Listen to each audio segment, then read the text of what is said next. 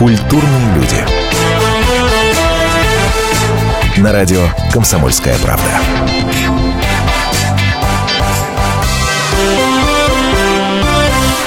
Здравствуйте, меня зовут Антон Арасланов. Наш разговор можно было бы начать с долгого-долгого перечисления регалий, достижений, должностей, наград нашей сегодняшней героини. Но можно начать гораздо проще. Просто перечислить фамилии тех людей, с которыми она работала в рамках своего знаменитого и во многом уникального проекта «Частная коллекция». Фото проекта «Частная коллекция. Это и Людмила Гурченко, это Ильдар Рязанов, это Иосиф Кобзон, Елена Образцова, Владимир Спиваков, Николай Басков, Елена Ваенга, Тамара Гверцетели, Полина Гагарина и многие, многие, многие, многие другие. Конечно, я уверен, что эти ярчайшие фотоработы у многих из вас всплывают в памяти. Конечно, многие журнал «Караван историй», коллекция «Каравана историй», многие другие, где а, фотоработы нашей героини печатались, многие покупали ради частной коллекции. Многие начинали смотреть и перелистывать этот журнал именно с этого э, проекта, именно с этих фотографий звезд, э, с этой галереи портретов в роли героев полотен Дюрера, Рембранта, Веласкеса, Мане, Ренуара, Врубеля и многих многих-многих других. Сегодня у нас в гостях Екатерина Рождественская. Наша справка. Екатерина Рождественская – дочь известного поэта Роберта Рождественского и литературного критика Аллы Киреевой. Окончила МГИМО по специальности «Международные отношения». Екатерина – профессиональный переводчик художественной литературы с английского и французского языков. Она перевела более десятка произведений, в том числе таких авторов, как Джон Ле Карре, Джон Стейнбек, Сомерсет Моэм и Сидни Шелдон. В самом конце 90-х годов у нее появилось новое увлечение – фотография. Именно тогда у Екатерины родилась идея уникального проекта «Частная коллекция», который стал важной частью ее жизни и своеобразной визитной карточкой ее творчества. Работы Екатерины Рождественской не только публикуются в журналах «Караван историй» и «Коллекция каравана историй», но и участвуют в выставках. На сегодняшний день у Екатерины состоялось более 150 персональных выставок. Их география обширна – Россия, Ближнее зарубежье, Европа. Екатерина Рождественская – лауреат национальной премии признания достижений женщин «Олимпия», почетный член Российской академии художеств. Указом президента России за большие заслуги в развитии отечественной культуры и искусства награждена Орденом Дружбы. Екатерина замужем за Дмитрием Бирюковым, президентом крупного российского издательства. У них трое сыновей. На сегодня Екатерина Рождественская выступает не в роли фотографа, фотохудожника, не в роли профессионального переводчика художественной литературы не в роли журналиста или художника-модельера. Сегодня Екатерина Робертовна у нас в гостях в качестве писателя, а, с позволения сказать. Вышла первая книга Екатерины Рождественской. Книга называется «Жили-были, ели-пили. Семейные истории». Это своеобразное кулинарное путешествие, это своеобразное кулинарное воспоминание о гастрономических пристрастиях семьи рождественских, о том, как питались, о том, что стояло на столах в обычной жизни, в будни, что стояло на столах в празднике, что предпочитали есть, безусловно, звездные гости семьи, а приходили в гости, я напомню, Евгений Евтушенко, и Муслим Магомаев, и Владимир Высоцкий, и многие-многие-многие другие. Вот книга именно об этом. Екатерина, скажите, пожалуйста, а вот что известные гости вашего дома, вашей семьи предпочитали? Какие были гастрономические предпочтения? Кто что любил? Ведь говорят, например, что Людмила Гурченко, Людмила Марковна не, никогда не придерживалась диеты. Говорят, что она очень любила вареники, например, могла есть в любое время дня и ночи. Но у нас был как салон такой литературный, э, где были и Утесов, и Плят, и, и Райкин, и Андрей Миронов, и ну, все исполнители, которые тогда были, Кобзон Магомаев, Юрий Гуляев, замечательные композиторы Бабаджанян, Фельдсман, Фраткин. В общем, это все были вроде как нашей родней, потому что это был, они настолько часто нас посещали, что э, меня все раздражали, потому что они очень много э, внимания отвлекали на себя моих родителей, которых я обожала и очень а, редко видела. Поэтому была. я таким была очень противным подростком. Я любила сидеть под столом, на всех смотреть. Потом я, правда, перешла на кухню и там готовила всем этим людям. Э, так что не было, ну, скажем, э, каких-то особых рецептов. Давыдович любит жареную картошку с луком и залитую все яйцом. Боже, Мы всегда все, это... Ну, я, я слюной уже забрызгал весь рабочий стол. Так. А, Леонид Михайлович Рошаль ест гречневую кашу жареным луком. Плюс, естественно, все, что стояло на столе, но это вот блюдо было специальное такое, всегда индивидуальное. И Евтушенко обожает баклажаны. А, ну, в общем, у каждого были какие-то свои предпочтения. Да, предпочтения. Так что это мы всегда старались учитывать. Это всегда очень было приятно людям, которые приходили. Ну, э, тот же Рошаль, он же не просто к вам в гости ходил, он, естественно, и помогал, и лечил, и сестру вашу, насколько да, я да, понимаю. Да, да, он был нашим правда, педиатром. Правда, когда... что рецепты подписывал... Э, доктор не болит. Доктор, доктор не болит, да, да, да. да. Прелесть. Mm-hmm. Прелесть просто. Если говорить еще об, об атмосферности, да, а кто чаще всего задавал тон? Вот вы говорите, что э, они перетягивали дело на себя, ну, вот в отношении родительского внимания. Да, да, да нет, а они, а внимание... я их очень любила. Это не я, то, я что... понимаю, да. Просто они там или пели, Можете себе представить, что Магомаев поет, Бабаджанян там играет, а я их ненавижу в это время. Ну, маленькая была и дурочка, конечно.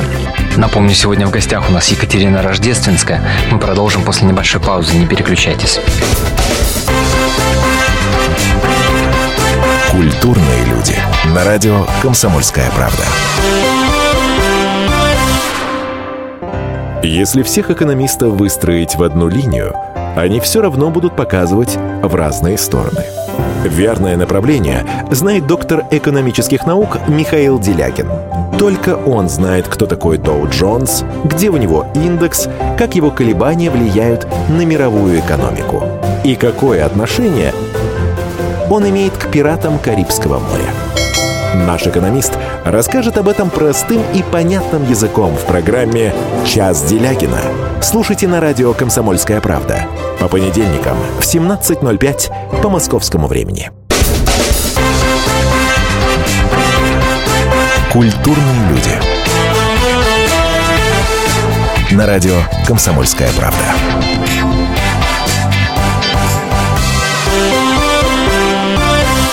Баба Поля делала пирожки в большом количестве, жаря в синей чугунной гусятнице с высокими краями, чтобы не брызгалось масло.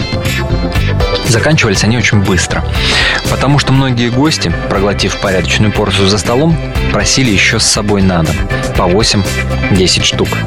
Это лишь коротенький фрагмент книги, первой книги, между прочим, Екатерины Рождественской, известной фотохудожницы, дочери рода Рождественского, многими любимого поэта, жили-были, ели-пили семейные истории. Вспоминаем, как это было в семье Рождественских. Вообще надо было, конечно, мне сидеть где-то в углу и записывать за всеми, потому что люди э, – это гордость страны.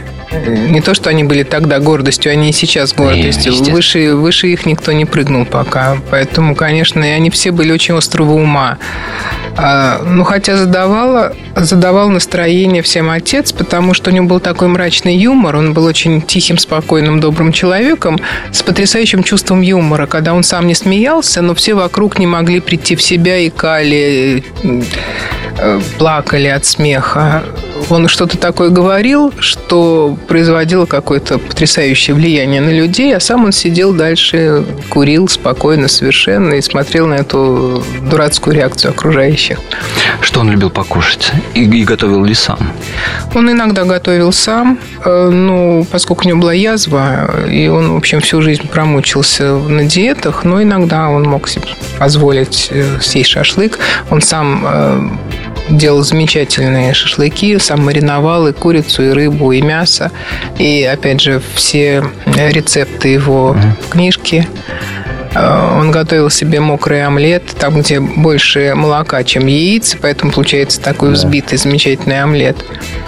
Вот, но в основном готовила ему теща, бабушка, которая так его обожала, что писала ему записочки. Робочка, если ты проснешься раньше меня, разбуди, я сварю тебе кашку. То есть, ну, у нас были отношения прям, правда, редкие в семье, и я вот варилась в этой кастрюле любви, и, в общем, очень впитала в себя много. Ну, и сейчас сыновьям, естественно, все Ну, это. конечно, конечно, естественно. Наследство да, богатое. Да, да. Бабушкины э, какие-то советы, какие-то вот подход к кухне, кулинарии, что-то запомнилось вот такое? Вот вы говорите, там, документы, да? Ну, документы, получается, нашли, где да, рукой да. бабушки написано. Что-то, что вот очень остро, да, попало, осело и, и запомнилось. А, понятное дело, что столько времени прошло, и поколенческие какие-то истории, в том числе, сейчас так не готовят. Это ну, совершенно точно. Нет, сейчас, конечно, так не готовят. И я слышала, что вот люди, которые купили книжку, там в Фейсбуке мне пишут, что э, очень с большим удовольствием готовят по этим рецептам, потому что они живые. Они не где-то там услышанные, списанные, они живые, и в них вот душа. Скажем, прабабушка моя э, изобрела тогда, ну не изобрела, у кого-то, наверное, услышала, у соседей, э, губернаторская икра. Это икра из баклажан. То есть это, по идее, это сате такое астраханское, южное.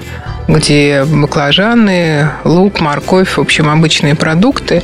Но она это делала очень долго, она туда клала много яблок, поэтому это с кислинкой получается. И этим привлекла, почему губернаторская, этим э, задела, зацепила губернатора тогда Астраханской области, который э, как-то попал к ним в гости и вот, значит, приходил на эту икру специально. То ли он влюбился в прабабушку, я не знаю, но во всяком случае с тех пор у нас называется это губернаторская икра. Вот. Ну и много всяких рецептов. Скажем, бабушка моя просто, она все время во все блюда клала обязательно немножечко сахара. Будь то борщ или салат, или Э, какой-то другой суп, она все время оттеняла, поэтому совершенно другой вкус получается. Вот если попробуете положить немножко сахара в тот же салат из помидоров и огурцов, то вы поймете, о чем я говорю. Это действительно другой. То есть всякие были секретики. Еще моя бабушка очень любила добавлять цветы и травы. Она из тех редких людей, у которых, знаете, как говорят, зеленый палец. Mm-hmm. Она на «ты» общалась с растениями, они очень любили, слушались, хорошо росли, без всяких удобрений. И она умела найти, знаете, как вот такой э, леший который знает секреты, знает тайны, да, да. и она добавляла что-то такое, что я не могу повторить. И вот в еде присутствовал какой-то вкус леса всегда, или можжевельник, или еще что-то. И вот ну, цветки настурции, она сама солила каперсы. Ну, то есть она была такой уникальной женщиной. Ну, это уже какая-то ну, такая надкулинарная да, да, история, да, да. безусловно. Это изнутри идет, этому нельзя научиться. Она по наитию это делала интуитивно и всегда попадала, конечно, конечно, она была потрясающей кулинаркой. Разговор о еде, о кухне, о готовке не может состояться без разговора о любви. Хотя бы потому, что путь, как принято считать, к сердцу мужчины и через желудок идет.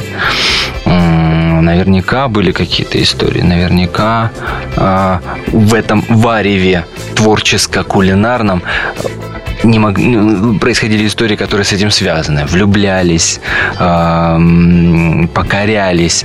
Что-то такое приходит на ум, на память?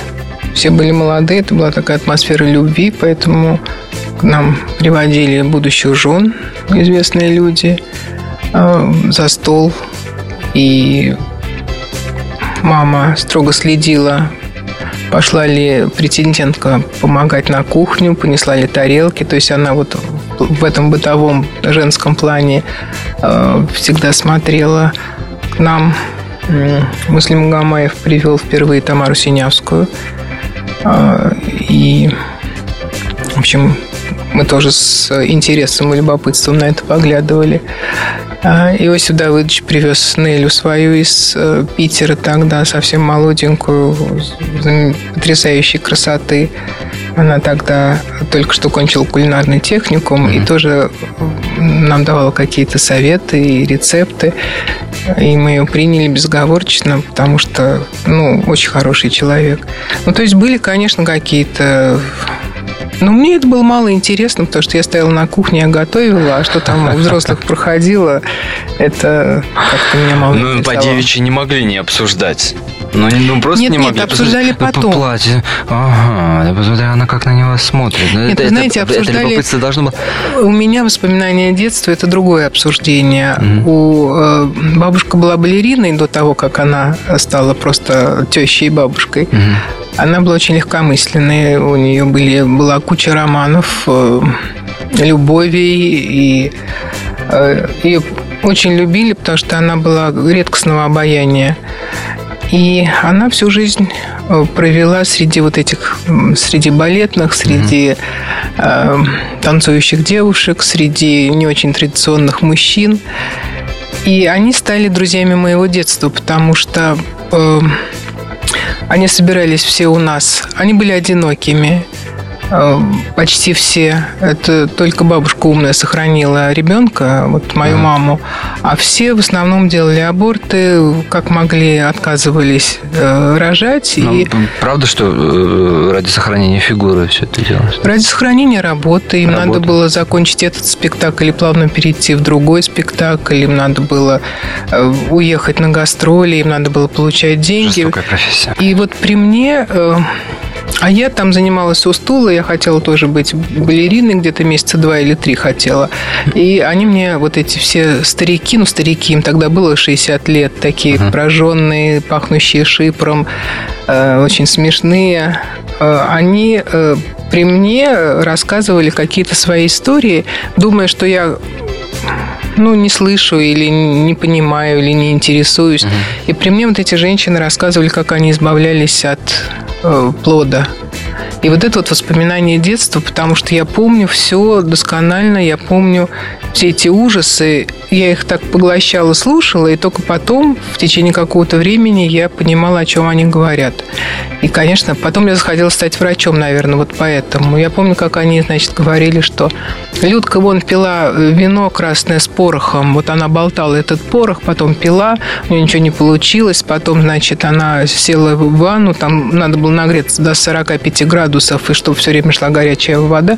Ну, то есть все вот эти вот истории, э, это был для меня шок, конечно. И вот это вот обсуждалось, обсуждалось, и, может быть, это и было толчком к тому, что вот я захотела стать врачом. И потом в э, девятом-десятом классе я ходила к знакомому врачу смотреть э, роды, кесарево сечение, аборты, всякие миомы. Вот это вот меня...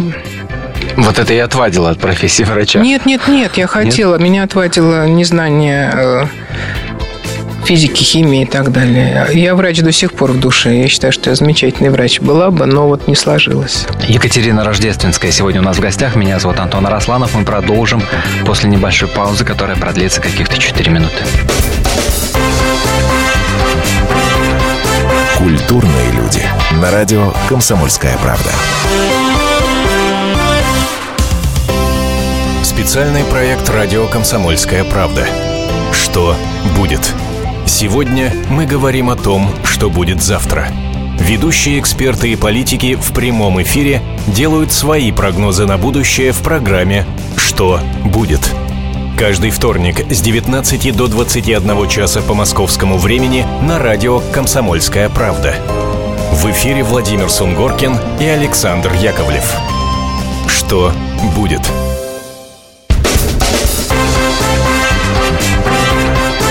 Культурные люди.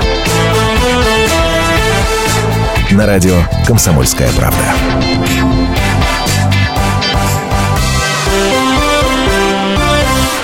Антон Арасланов в студии радио «Комсомольская правда». Беседуем с Екатериной Рождественской, известным фотохудожником, дочерью легендарного, безусловно, поэта Роберта Рождественского. Ваши сыновья взрослые, Да, состоявшиеся э, парни.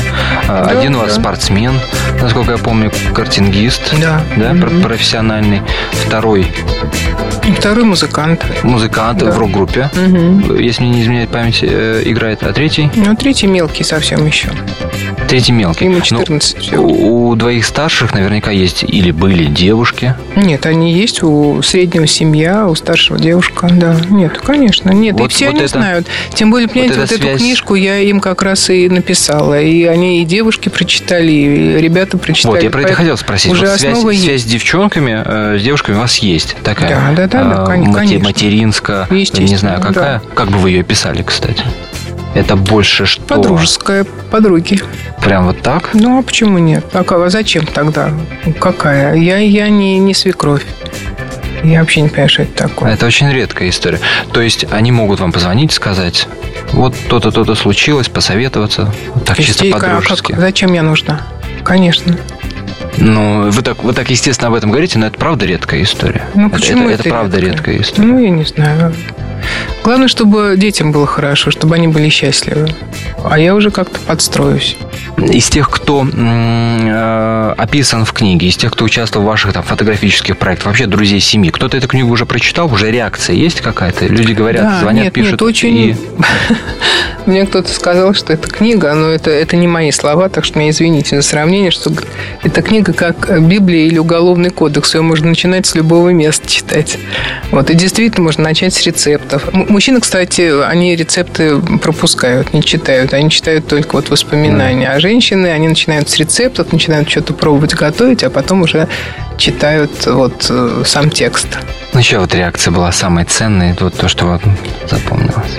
Ну, всем, во-первых, очень интересно было окунуться в то время, а во-вторых, э, все готовят по рецептам. Эта книга прикладная, и мне это очень нравится. Эта книга живая, живых рецептов, а не каких-то там компьютерных. И, и вот это, это очень здорово. Ну, то есть это такой э, рецептурный роман о жизни. Рецепты жизни, в общем. А, не могу вас не спросить про самый известный ваш, э, такой, самый известный в широком смысле для массового такого э, и читателей, и потребителей медиа, как хотите назовите. Это, конечно, фотопроект «Частная коллекция». Mm-hmm. Из тех, с кем доводилось работать, из тех, с кем доводилось работать, кто вот самый, самый яркий? Я понимаю, что из пяти тысяч сейчас в голове такая картотека. Нет, у меня, но, но, но тем не менее, наверняка... Вопрос, у меня нету никакой картотеки, это у меня ответ Гурченко. Это вот удивление жизни. Удивление, что есть такие люди, такие незащищенные, ранимые, сволочные, страшные, гениальные, красивые. Это человек, который сосредоточил в себе все эпитеты, которые могут быть вообще в русском языке. Она настолько разносторонняя, она такая удивительная. И мне посчастливилось, что она мне встретилась прямо в самом начале моего фотохудожества. Uh-huh. И очень многому научила относиться с уважением к своему времени, к чужому, к людям. Э, она очень была ранимая, она боялась все время какого-то подвоха и предательства. Видимо, ее жизнь хорошо поклевала, и она все время ждала. Она удивлялась, когда этого предательства не было. И относилась к работе она репетировала фотографии. Это единственный человек вот на, из пяти тысяч, который репетировал фотографии. Она уходила как, в соседнюю как, как комнату. Она переживала за эти несколько минут всю биографию. Вот она придумывала ее сначала, скажем, вот э, любительница абсента Пикассо. О, я до сих пор помню. Да, да, да. Очень, она очень ушла. Сильная, очень, очень да. сильная фотография. Да. Она говорит, мне надо порепетировать. И она вышла в соседнюю комнату и вернулась совершенно другим человеком с такими булавочными глазками, уже такая клюнувшая абсенту, уже у нее уже пошли галлюцинации, у нее уже был хриплый голос, у нее уже были такие паучьи пальцы, которыми она взяла себя за лицо. И а, она была уже с таким э, опытом, из такой ужасной биографии, страшной, что это все читалось на лице. Она ничего не говорила, но она села, она так вот, она прикрыла глаза, и, и я все поняла, и я, по-моему, сделала два кадра вместо там сотни, mm-hmm. когда я вот снимаю просто мальчиков и девочек. Потому что вот в этом кадре вот было все, все, что нужно было. Я только сейчас понимаю, почему он так врезался в память. Я лично его помню до сих пор, этот да. кадр. Это очень мощная работа. Вот это именно, это вот она такая вся. Момент знакомства, первых слов, первых взглядов друг другу в глаза. Помните, как это было? Я помню, мы, мы готовились, мы боялись, что она не придет, но я с ней была знакома так э, очень э, немножко она приходила несколько раз к отцу, mm-hmm. когда она пела какую-то песню его. И спустя лет 20, наверное, вот она пришла первый раз. Я снимала тогда дома. И она очень была на стороже. Пришла, я помню, в таком жабо, белая кофта такая, апаш красивая. И мы с ней долго-долго выбирали. И она спросила, что вы мне приготовили. Я себя тогда прям почувствовала шеф-поваром, который что-то готовит. Я говорю, ну вот это вот. Она отринула всех э, красивых женщин в париках. Там Гейнсборо ей не понравился. Эм, ничего этого не было. Она говорит, нет, я хочу что-то другое, давай искать. И мы стали искать, я выложила. Знаете, я готовилась как к экзамену. У меня на столе стол был завален альбомами с э, репродукциями, и мы стали листать, листать. Она выбрала. Она говорит, я всегда хотела быть Елизаветой Английской. Я безумно мечтала сыграть эту роль, потому что это я.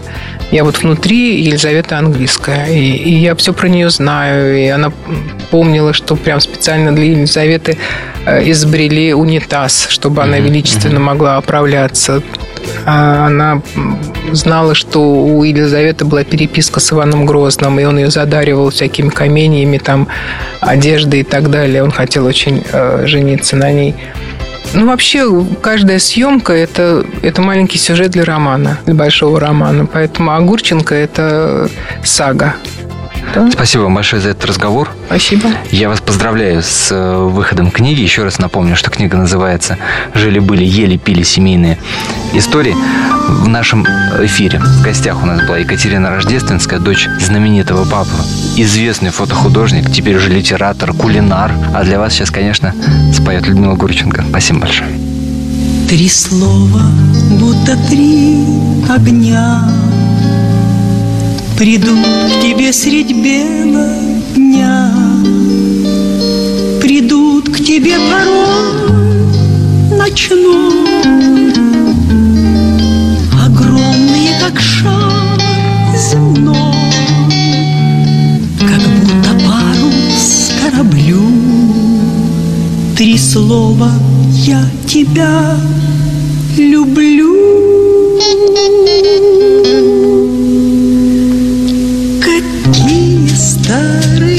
слова, а как кружится голова, а как кружится голова.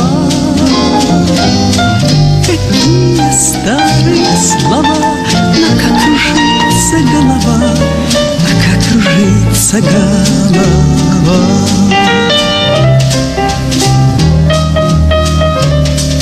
Три слова вечных, как весна, Такая сила им дана. Три слова и одна судьба. Одна мечта, одна тропа. И вот однажды все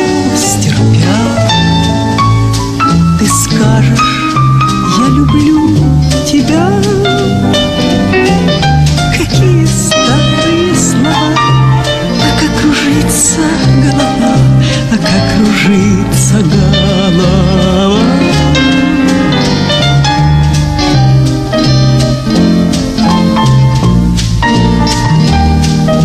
А как кружится голова.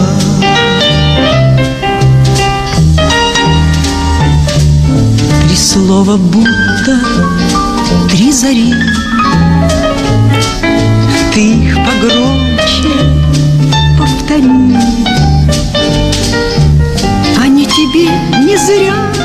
сейчас Понятны стали в первый раз. Они летят издалека. Сердца пронзая и века. Какие старые слова. Но как кружится голова, но как кружится голова. Слова, а как кружится голова. А как кружится голова. Ведущие Антон Арасланов и Наталья Андреасон – самые приятные люди в редакции. Они настолько располагают к себе, что им не отказывают в интервью даже те, кто принципиально не общается с прессой. Слушайте программу «Культурные люди» на радио «Комсомольская правда».